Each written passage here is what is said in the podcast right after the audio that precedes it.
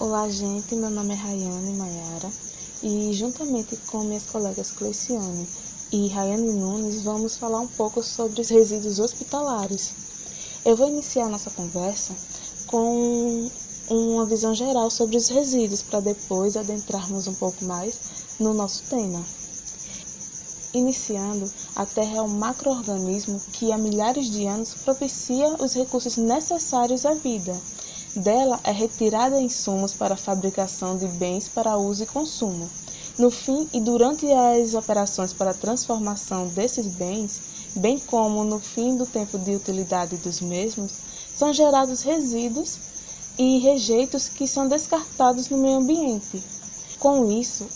o passar do tempo trouxe crescimento exponencial da poluição advinda da atividade humana, e foi somente a partir do século XX que esse tema começou a chamar a atenção do governo das nações.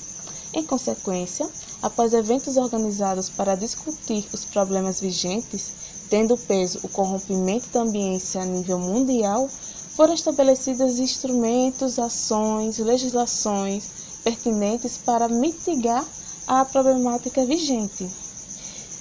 Tomando, por exemplo, a Política Nacional dos Resíduos Sólidos, que, segundo a Presidência da República, na Lei nº 12.305, de 2 de agosto de 2010, reúne um conjunto de princípios, objetivos, instrumentos, diretrizes, metas e ações com vistas à gestão integrada e ao gerenciamento ambientalmente adequado dos resíduos sólidos. Dentro desse cenário, se destaca para a discussão a repartição e interesse destinado aos resíduos hospitalares, que agora é o nosso tema. Segundo a resolução CONAMA número 499 de 6 de outubro de 2020, os resíduos de serviços hospitalares são todos aqueles resultantes de atividades exercidas nos serviços relacionados com atendimento à saúde humana e também animal, inclusive os serviços de assistência domiciliar e de trabalhos de campo, laboratórios analíticos de produtos para a saúde, necrotérios, funerárias e serviços onde se realizam atividades de embalsamento, serviços de medicina legal, drogarias e farmácias inclusivas de manipulação, estabelecimentos de ensino e pesquisa na área de saúde, centros de controle de zoonoses, distribuidores de produtos farmacêuticos, importadores, distribuidores e produtores de materiais e controles para diagnóstico in vitro, unidades móveis de atendimento à saúde, serviços de acupuntura, serviços de tatuagem, entre outros similares, que, por suas características, necessitam de processos diferenciados em seu manejo, exigindo ou não tratamento prévio à sua disposição final. Dessa forma, são todo tipo de resíduo ou rejeito advindo de estabelecimentos que prestam serviço de assistência à saúde. Com essa definição, podemos afirmar que esses estabelecimentos estão sujeitos às regras e leis nacionais vigentes para a separação, acondicionamento, coleta e descarte adequado desses resíduos, de acordo com a Agência Nacional de Vigilância Sanitária, a Anvisa.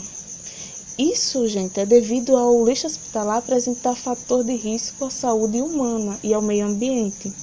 A adoção de procedimentos técnicos no uso de diferentes tipos de resíduos é uma obrigação de extrema importância para a segurança de todos que podem ser prejudicados por um descarte inadequado. E um exemplo básico que a gente pode citar aqui de separação do lixo é, em estabelecimentos de, que prestam serviços à saúde é quando nós vamos a algum consultório médico fazer um exame de sangue, por exemplo, é, ou tomar alguma injeção, vacina, onde podemos perceber que sempre haverá dois tipos de lixeiras bem identificados no, nesse consultório. Um para o lixo comum e outro para o lixo infectante. Normalmente, se o lixo infectante ou o recipiente para o lixo infectante não for uma lixeira, é, vai ser uma caixa é, resistente, adequada para o descarte desse resíduo, que vai estar localizada num balcão, por exemplo, no lugar adequado e sempre bem identificado. De qualquer forma, esse é um pequeno exemplo da enorme e complexa divisão e características acerca de resíduos hospitalares. Devido à complexidade que envolve os resíduos provenientes de serviços de saúde, diversos instrumentos e métodos são, têm sido desenvolvidos para auxiliar na classificação e gerenciamento adequado deles baseando-se nas suas características, classificações dos grupos e volumes gerados, sendo necessário a elaboração de um plano de gerenciamento de resíduos de serviços de saúde, o PGRSS, que estabelece diretrizes de manejo tendo em vista a segregação, acondicionamento, identificação, transporte interno, armazenamento intermediário, armazenamento temporário tratamento, armazenamento externo, coleta e transporte externos e destinação final. Porém, pessoal, quero que agora vocês fiquem atentos porque vamos explicar sobre a classificação e o tratamento adequado de cada tipo de resíduo hospitalar. Eu sou Cleiciane e vou dar continuidade à nossa apresentação falando sobre a classificação e o tratamento do resíduo hospitalar. Segundo a BNT, com a norma NBR 12808, é onde trata do resíduo hospitalar e a sua classificação. Esse resíduo é dividido em cinco grupos diferentes, que é o grupo A, o grupo B, o grupo C, o grupo D e o grupo E. Esses resíduos eles são fontes de contaminação que são capazes de causar doenças e também de comprometer o meio ambiente e a saúde pública. De acordo com a Anvisa, com a RDC de número 306 e, e pela resolução de número 300, 358 do CONAMA, é, estabelece que é obrigatória a separação dos resíduos conforme a sua classificação no momento da geração. No grupo A, nós temos os resíduos potencialmente infectantes, onde nós podemos encontrar o sangue, hemoderivados, as excreções, as secreções, os líquidos orgânicos, os tecidos, os órgãos, os fetos, as peças anatômicas e, por fim, nós temos os filtros de gás aspirados de áreas contaminadas. Antes mesmo de serem descartados, esses rejeitos eles passam é, por um processo de autoclavação para uma prévia inativação microbiana.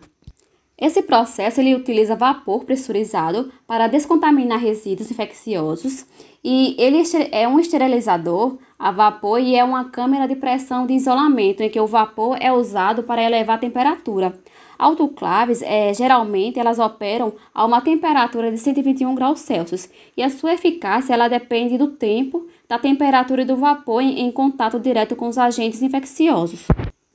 Após esse processo, Todos os materiais eles devem ser colocados em sacos especiais para lixo infectante, que é um saco branco, é, com uma simbologia de substância infectante, e logo em seguida eles são levados para serem descartados pela própria unidade geradora em locais destinados para este fim.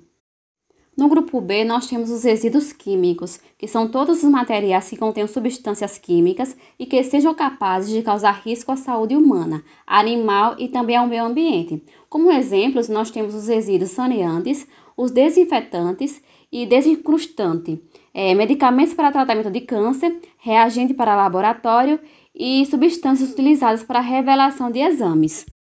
O acondicionamento desse rejeito ele deve ser feito em sua embalagem original, é, separando todos, os, todos eles corretamente, é, considerando a incompatibilidade química dos materiais, para assim evitar acidentes. É, devem ser postos dentro de um recipiente resistente envolvido por um saco. Esse grupo ele deve ser devolvido ao fabricante. No grupo C, nós temos os rejeitos radioativos, que são todos os materiais que possuem é, radioatividade em uma carga é, acima do normal, que não possam é, ser reutilizados como por exemplo nós temos os exames de medicina nuclear ou radioterapia. O acondicionamento desses materiais é, ser feitos em recipientes blindados que são destinados ao, de, ao depósitos é, de lixo radioativos e também essa destinação é, é recebida de acordo com a regulamentação da Comissão Nacional de Energia Nuclear. No grupo D, nós temos os resíduos comuns, que são qualquer lixo hospitalar que não apresente estar contaminado, ou seja, é, que não tenha nenhuma presença de riscos biológicos, químicos e também radioativos, como por exemplo os gessos, é, luvas, gases, materiais passíveis de reciclagem e papéis. O acondicionamento deve ser feito em lixeiras ou recipientes que diferenciem cada conteúdo para serem devidamente enviados para reciclagem, é, reutilização ou aterramento. E por fim, nós temos o grupo E, que são todos os materiais perfurocortantes, é, onde se encontram os, os, resíduos de agulhas, escalpes, é, lancentes e ampolas. Esses materiais eles devem ser embalados em recipientes específicos e resistentes, ou seja, é, que não sejam é, é, facilmente rasgados. Esses recipientes eles devem conter é, a inscrição do material infectante, disposto de forma visível e a destinação ideal geralmente é a incineração, mas pode haver coleta especial voltada para o depósito em aterro.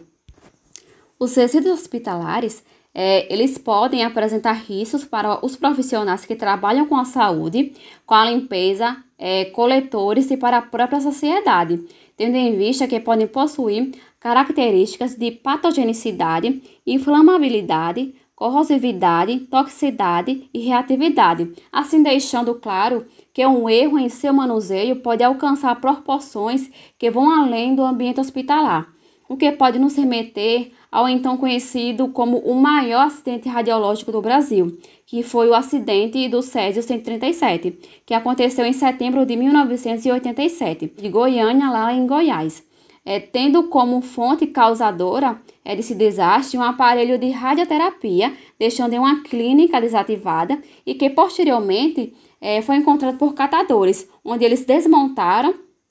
é, essa,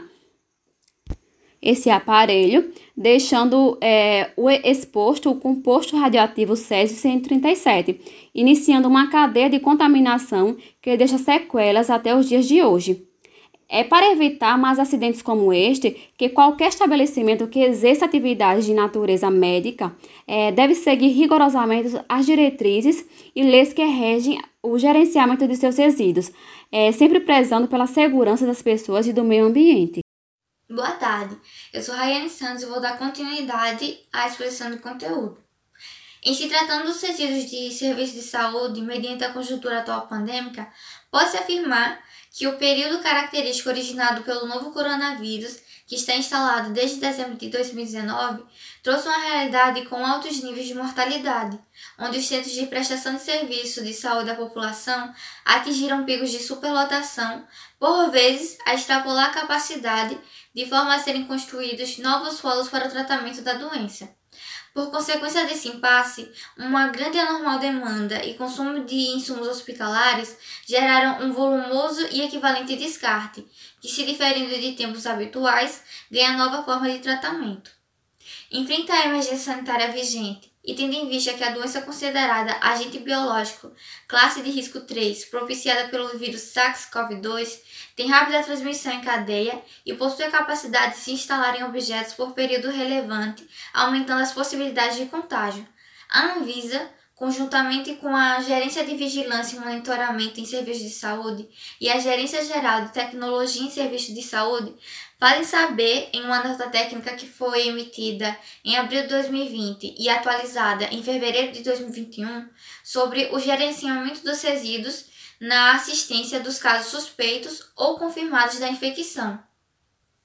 Foi acordado que todo tipo de resíduo advindo da assistência tanto de pacientes infectados quanto do, dos que apresentam suspeitas, que devem ser enquadrados como resíduos do grupo A1, que são designados a resíduos infectantes.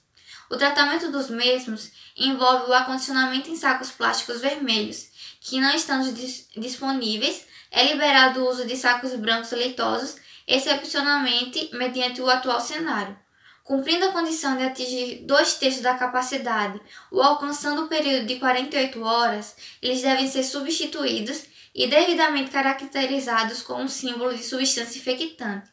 Posteriormente, eles devem ser colocados em recipientes que possam ser lavados e tenham resistências à punctura, ruptura, vazamento e tombamento, onde a tampa possa ser aberta sem que haja contato manual e ela tenha cantos arredondados. Antes que sejam encaminhados à destinação final ambientalmente adequada, é viável enfatizar: eles devem ser devidamente tratados para que não se tornem veículos de transmissão. Não tendo especificações para os demais grupos, é esperado que eles sigam as medidas habituais de tratamento e disposição final. Ademais, de acordo com um relatório, recomendações para a gestão de resíduos sólidos durante a pandemia de coronavírus emitida pela BRELP, é estimado o crescimento na proporção de 10 a 20 vezes referente à geração de resíduos hospitalares, que são providos dos estabelecimentos de atendimento à saúde.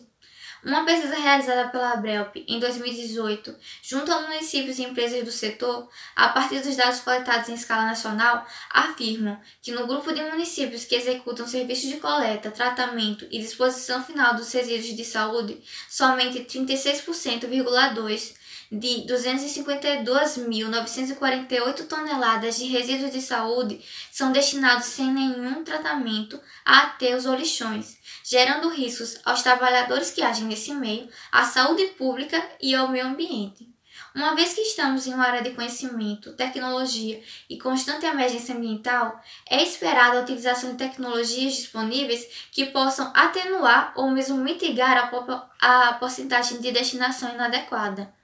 Segundo o guia publicado pela Agência Alemã de Cooperação Internacional GIS, o Waste Energy se trata de um grupo de tecnologias que são utilizadas para o tratamento de resíduos de forma a proporcionar a recuperação energética na geração de calor, eletricidade ou combustíveis alternativos, tendo como, por exemplo, o biogás. A tecnologia de interesse são as plantas Waste to Energy Masbusines, que seriam usinas de recuperação de energia através da incineração de resíduos. De acordo com Yuri Smitke, presidente da Associação Brasileira de Recuperação Energética de Resíduos, ABREM, elas tratam de forma maioritária um quantitativo acima de 600 toneladas por dia de resíduos sólidos urbanos, Entretanto, as usinas de grande porte possuem um sistema de armazenamento e alimentação independente, que são utilizados para incinerar resíduos de serviços de saúde. Ele ainda diz que elas possibilitam a geração de eletricidade, aproveitamento de calor e a reciclagem, onde margem de 24%, 24 desses materiais após o processo de incineração são constituídos 10 a 14% de materiais ferrosos e não ferrosos e 9% de cinzas petrificadas. Essas cinzas com a possibilidade de reutilização na construção civil ou em rodovias. Somente de 1 a 3% dessas cinzas não podem ser reaproveitadas. Em vista de emissões atmosféricas, elas não produzem emissões relevantes, não contribuindo dessa forma com a geração de gases do efeito estufa. Outras tecnologias para reaproveitamento energético são coprocessamento, digestão anaeróbica, gás de aterro e pirólise e gaseificação. Vimos não apenas a complexidade que envolve os resíduos hospitalares, em termos de tipos diferentes, riscos, acondicionamento e tratamento. Devemos entender que muito do fluxo do lixo hospitalar gerado pode chegar a apresentar um potencial risco pandêmico, e que a sua manipulação e tratamento adequado é algo assegurado por regimentos normativos, devendo ser seguido de forma rigorosa e estrita a fim de manter a segurança de todos que podem ser prejudicados por ele. Esse foi o nosso conteúdo. Terminamos por aqui hoje. Espero que vocês tenham gostado e muito obrigada a todos pela atenção.